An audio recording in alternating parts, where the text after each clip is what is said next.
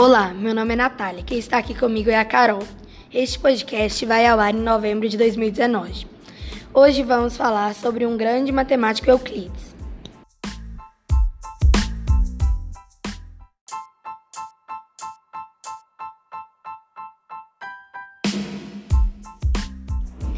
Não se tem muitos dados sobre a adolescência e a juventude do matemático Euclides de Alexandria, mas se tem uma estimativa de que ele nasceu no ano 300 a.C.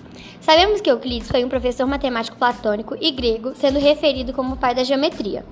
Além da matemática, ele contribuiu para outras áreas, como a ciência com a sua teoria do cone visual. Uma de suas obras foi Os, Os Elementos, sendo composto por 13 volumes.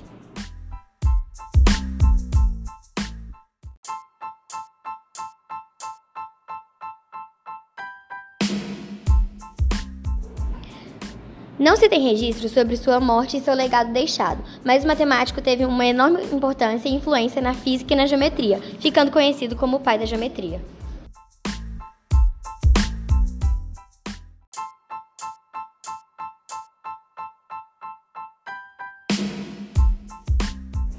Obrigada por ouvir até aqui. E este texto foi escrito pela aluna Carol, foi pesquisado pelos alunos Davi, Beatriz, Miguel e Guilherme Leonel e foi revisado por Natália, Ana Luiz e Bernardo.